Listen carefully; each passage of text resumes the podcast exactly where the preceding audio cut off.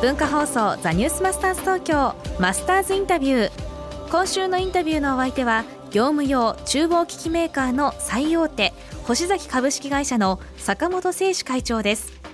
3日目の今日は坂本会長に創業者でもあり父でもある坂本重俊さんについてお話を伺いました。まああの遊び人であらとにかく毎日、はい。あの外であの飲んではい午前さまで帰るわけです。それからぜあの超積極的な人なんです、何事にもですか、ええ。明日会社が潰れるという時でもあのえそれはあの本社が豊明に今のあのお客様のご戦場に移って移ってからですけどあの最初は2,000坪買ったんですがあの当然の伸ばしていこうと思う。隣の土地にあのが買えるというようになると今の明日潰れるかという時に買っちゃうんですよね。でしかもそんなむ無茶なことやってもあの通じ通じま合わせちゃうってあということは銀行がね金を出さ出させちゃうんです。私をつ連れて、まあ、その頃も、まあ、若いあれで経理部長と3人でその夜夜行くんです自宅へ。でもうがあの銀行行ったって会ってくれないし。で自宅だって会ってくれないけどもそんな予約なしで乗り込んでって。それであの話をして。まあまあ会えば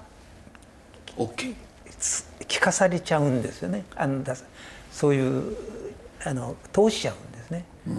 それでそういう資金繰りのあのそういう聞きたいをあの力が非常にある人。創業者から、ま、学んだことはね、金で金を稼がないと。だから今星崎もあの1600億ぐらい現預金があるけどこれについては絶対あの投資とかあのえもっと生かせばあの金儲けでき増やせれるんだけど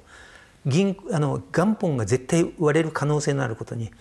あのあ運用しちゃいかんという掟があるもんだから、バブルなんかあってもあの昔みたいにあのゴルフ場を作るとかなんかいうことは星崎は一切してないんですね。素晴らしいね本業に関関係することは、あの金は使うけどということが結果的にむあの無駄遣いあのその商売で失敗することがあっても商売の外でなんか欲出していやあの、えーということをしなかっただけに結果的にあのキャッシュリッチな会社に今なってるんですね。ということで坂本誠志会長でございますがやはりこう曲げないと言いますかね、経営者。やはりこう社員の方やいろいろなこう意見入っちゃうけど一本自分で決めたことはそのままズドーンと突き通す。アポなしで銀行行って金貸してくれ